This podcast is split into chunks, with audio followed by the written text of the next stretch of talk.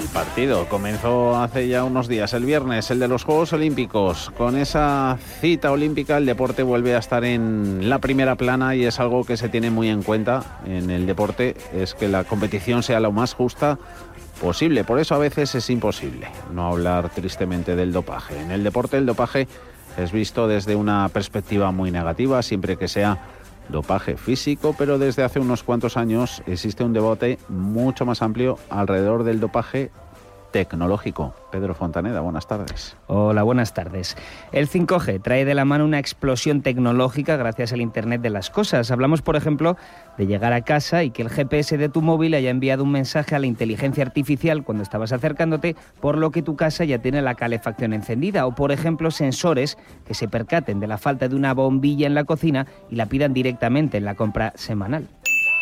Imaginaros ahora este Internet de las cosas en el mundo del deporte. Zapatillas inteligentes que miden tu pisada, que cambian de forma como una especie de airbags que se hinchan de forma distinta si corres o andas, o ya lo mejor, que se aten solas y se adapten al pie, como en Regreso al Futuro 2.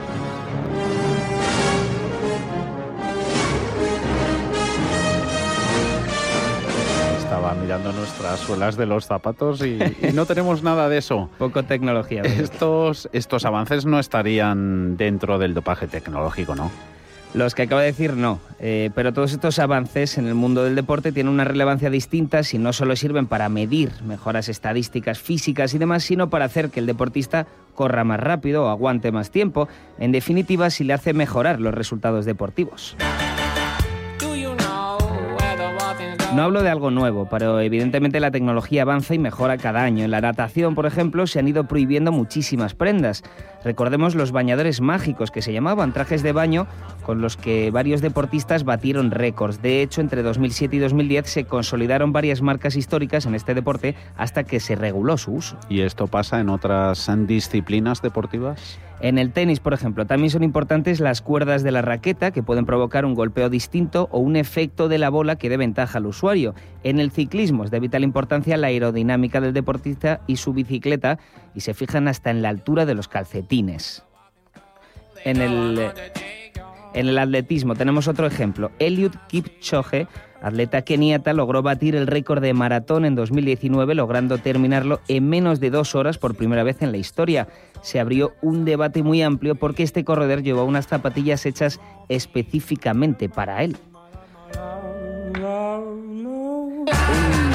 Un año después, sus zapatillas fueron ilegalizadas por tener más centímetros de suelos de los permitidos, por no estar en el mercado minorista antes de la carrera y según los fabricantes, una marca con nombre de diosa griega disminuía el cansancio y aumentaba el rendimiento un 4%. ¿Se quedó este atleta finalmente con su marca?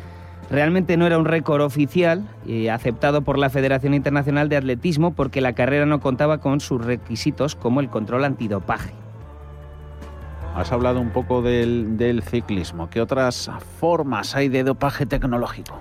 El ciclismo es un deporte con muchos controles antidoping, más que nada por, por, todos los casos que han salido a la luz, y desde hace unos años también se controlan las bicicletas. Con cámaras térmicas, por ejemplo, entramos de la competición, como los controles de la policía. Te los ponen en sitios secretos y se hace para captar un pequeño motor eléctrico que se puede poner dentro del chasis de la bicicleta para mejorar hasta un 40% el rendimiento de un ciclista.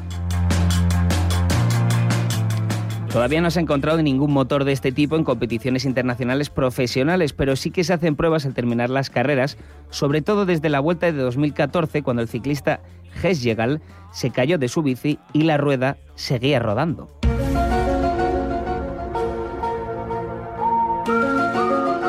Es sencillo convencerte de la parte negativa del dopaje físico que puede ocasionar al consumidor pues, problemas médicos relacionados con el corazón, con el hígado, con los músculos, pero el debate alrededor del dopaje tecnológico es más complicado. Cuando hay mejoras en los coches de Fórmula 1 o en las motocicletas de MotoGP, nos parece lo normal, pero hasta en estos casos, en estos deportes, se intenta que el piloto tenga la mayor parte del control del vehículo, que no se convierta en una carrera de bólidos transportando personas, sino al revés.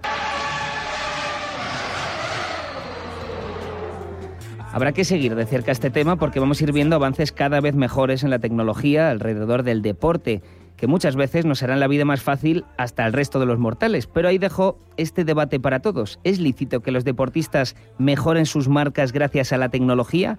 ¿O el deporte debería tener límites para asegurar que la competencia sigue siendo de humanos contra humanos?